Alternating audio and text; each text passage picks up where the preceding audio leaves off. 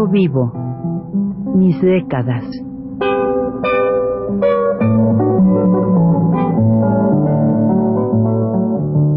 Juan de la Cabada, mediante esta serie de programas radiofónicos, narra los momentos más intensos de su existencia como escritor, trotamundos, militante de la condición humana, todo lo cual es ya patrimonio de nuestra mejor literatura.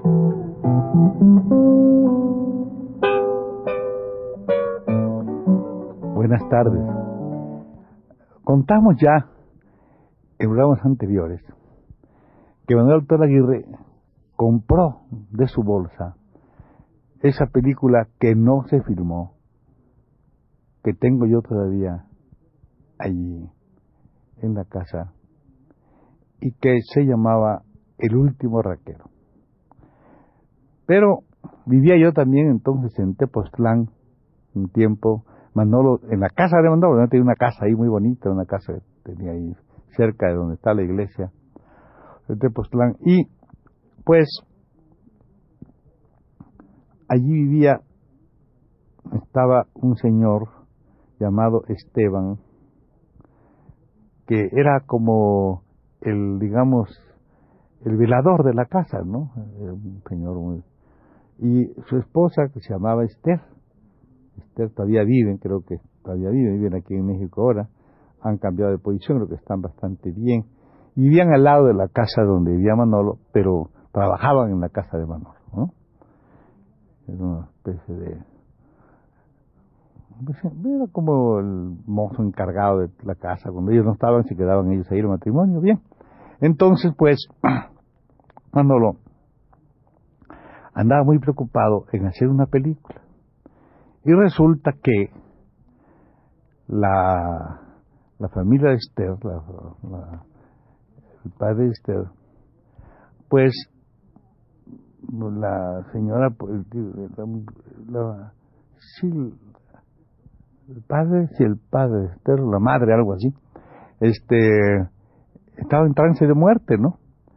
Y ellos tenían unos, unos, unos, unos hermanos, una, ella tenía unos hermanos pues que tenía una conducta verdaderamente detestable, según ella, y así era, y, pues había que tratar de ver cómo esto no quedaba para ninguno de ellos, sino para un niño, un niño chico todavía, a quien querían ellos que pasaran los bienes a este muchacho y no a los, a los, hermanos que eran unos, pues, unos hombres completamente sin ningún sentido de la vida, completamente, pues un poco ampones, digamos, ¿no? Bien, entonces ellos ellos trataron de ver a un a la gente y entonces se ponen de acuerdo con el presidente municipal que le dijo no hombre no hagan ustedes el acta la señora ya estaba muy grave muy mala pero además eso no sabía no sabía escribir entonces se pusieron de acuerdo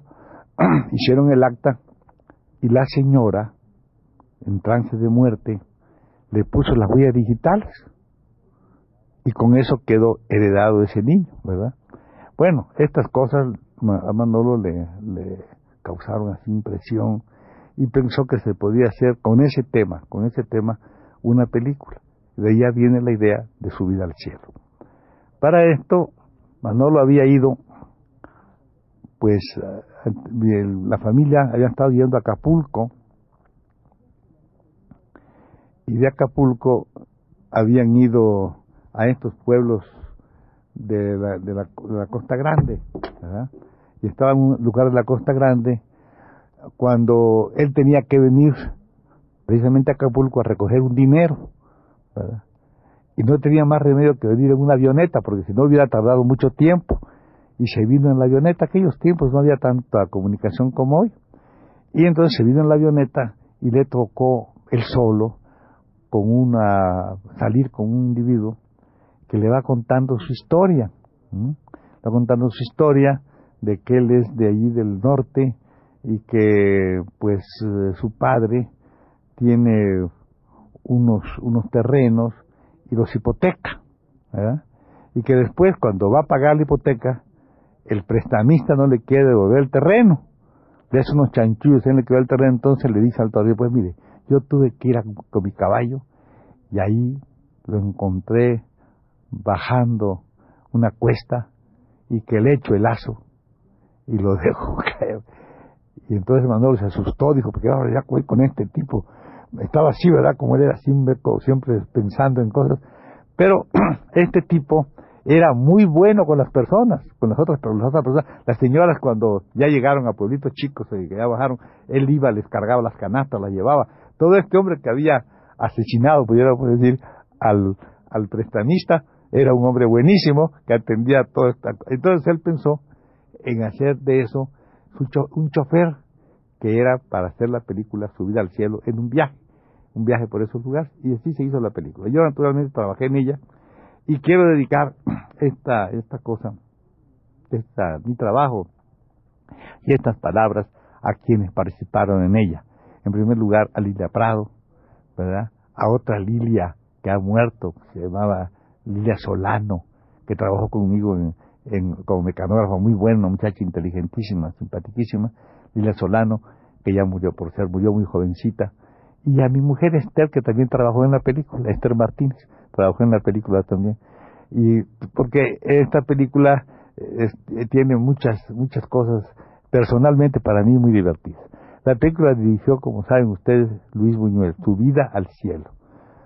Y lo cosas hay bonitas, por ejemplo, la cosa de Manolo como era, ¿no? Se, le, Lilia Prado es su primera película, primera película de estrella. Y según eso, a Lilia le habían dicho en el sindicato,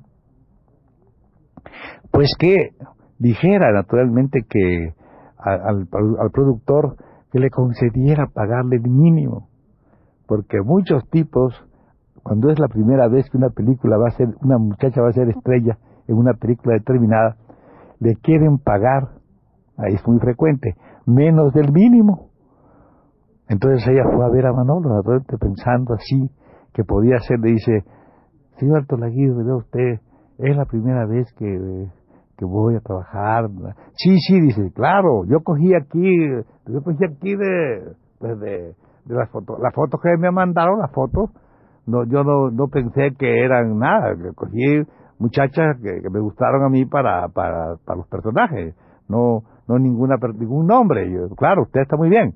dice, sí, pero mire usted, señor, en la primera película, yo quisiera, señor, que usted me pagara si quiere el mínimo. ¿Cómo mínimo? ¿Quién ha dicho que mínimo? Usted no va a ganar ningún mínimo. Usted va a ganar, el mínimo 10 mil, 8 mil pesos, algo así. Usted va a ganar aquí, según está aquí establecido, 40 mil pesos. Entonces la otra pegó un salto así, ¿verdad? De aquel tiempo 40 mil pesos era dinero. Un salto así como diciendo, bueno, ya, ¿verdad? Él pensó que iba a encontrar a un, a un productor que le iba a regatear sus, sus, sus honorarios y uno que le sube cuatro veces lo que iba a ganar. Entonces ella, es, esas son cosas muy características de Manolo. Se hizo la película, la dirigió Buñuel y nosotros anduvimos trabajando con Buñuel. Buñuel a mí fue una persona, una persona extraordinaria en este trabajo. No cambió absolutamente nada del, del, del, del argumento se hizo la adaptación, él se fielmente se hizo el, el, shooting script de acuerdo con, la, adaptación que yo mandé y él estaba conmigo allá, ¿no? Y fuimos a, a, filmar una parte aquí a Cuautla. Y Buñuel me decía con esa cosa que tiene él, este, me decía, oye, oye Juan, mira aquí, aquí échale un bocadillo a eso, ¿no?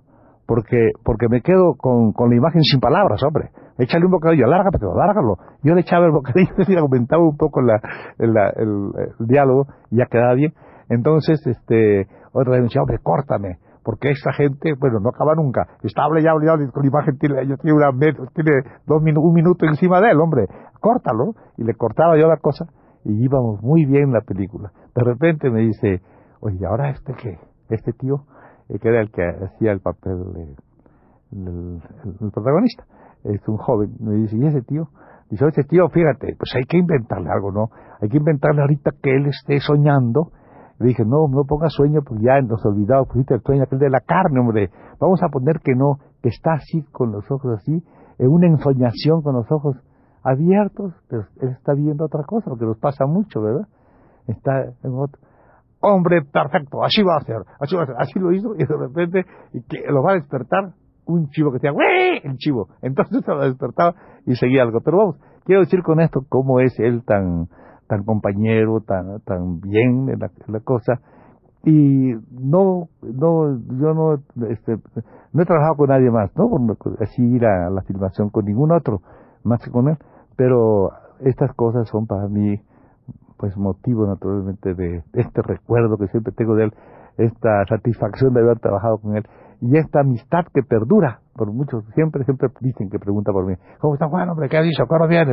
Cosas así. Yo no, no voy porque soy muy así, muy, no desamorado, no, pero sí muy, este, eh, muy vago, ¿no? Pues no, no sé, no me acuerdo, algo así, veo poco a mis amigos, debía verlos más a todos. Pues bien, aquí se hace la película, tiene cierto, todavía se pone en los cineclubs, y yo empiezo a trabajar por esto ya en el cine.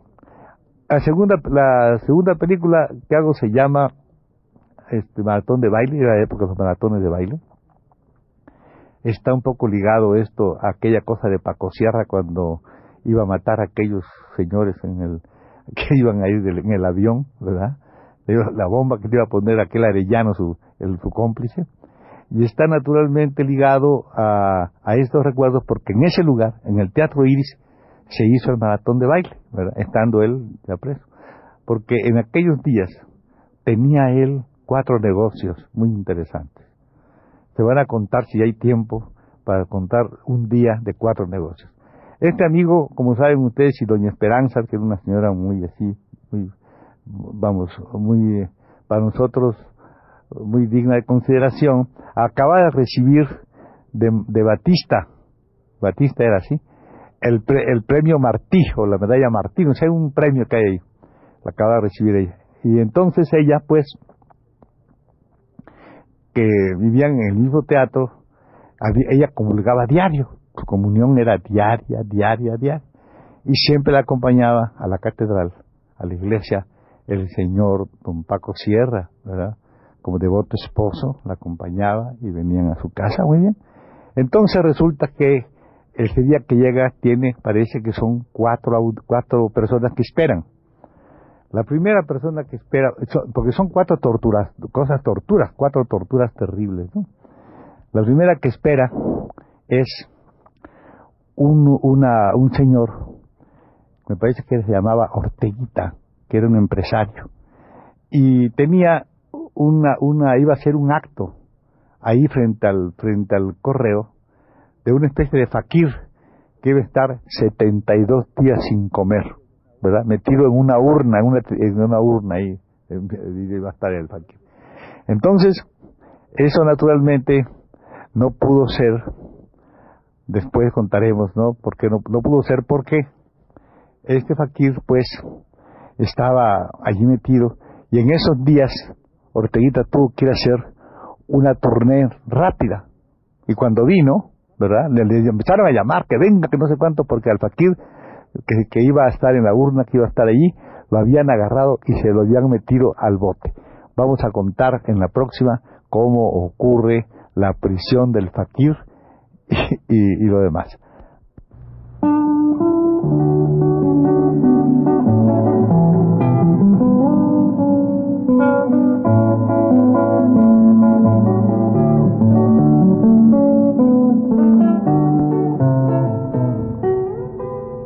Recuento vivo. Mis décadas.